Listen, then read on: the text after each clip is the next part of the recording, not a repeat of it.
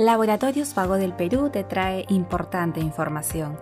Esta vez hablaremos de hipoacusia o pérdida auditiva, a cargo de la doctora Maribel Hirakawa, otorrinolaringóloga. ¿Qué es y por qué se produce la pérdida auditiva? La pérdida de la audición se denomina hipoacusia en términos médicos, ¿no?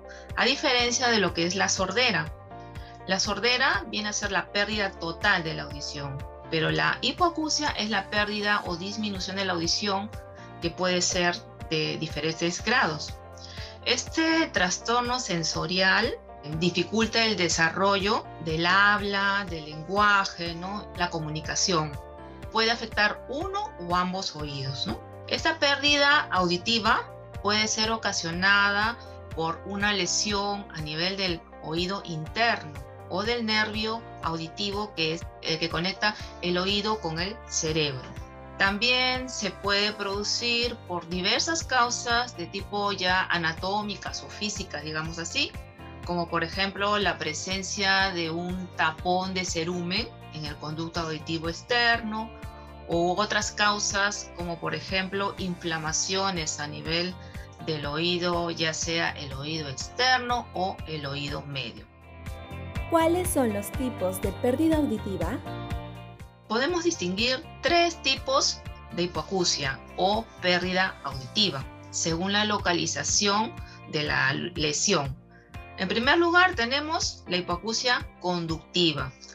Esta hipoacusia o esta es cuando algo impide que las ondas sonoras pasen al oído interno a través del oído externo y el oído medio. Por ejemplo, un tapón de cerumen que se coloca en el conducto auditivo externo puede producir una sordera inmediata u otitis media también, que es una infección del oído medio que puede producir secreciones a nivel del oído medio y esto puede interrumpir el paso sonoro hacia el oído interno. El segundo tipo es la hipoacusia neurosensorial, que atañe ya al oído interno donde se encuentra la cóclea, el sistema vestibular, ¿no? y la alteración del nervio auditivo que ya está más profundo. ¿no? Y el otro tipo de hipoacusia es la hipoacusia mixta, que como su nombre mismo lo dice, es una combinación de ambas pérdidas auditivas, ¿no?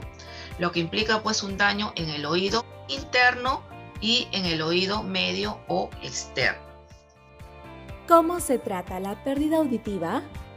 Aquellas personas pues que tienen eh, pérdida de la audición podrían alcanzar pues todo su potencial por medio de una buena rehabilitación. ¿no? En el caso de pérdidas moderadas, severas, pues tendrán que utilizar prótesis auditivas, los llamados audífonos, pero audífonos medicados. Y también tenemos actualmente pues los tratamientos quirúrgicos como son el implante coclear, pero este implante coclear no es para cualquier persona. El implante coclear es solamente para aquellas pacientes que de repente son pequeños, que todavía recién van a comenzar a desarrollar, que tienen una sordera. Sigue informándote con Laboratorios Vago del Perú. Ética al servicio de la salud.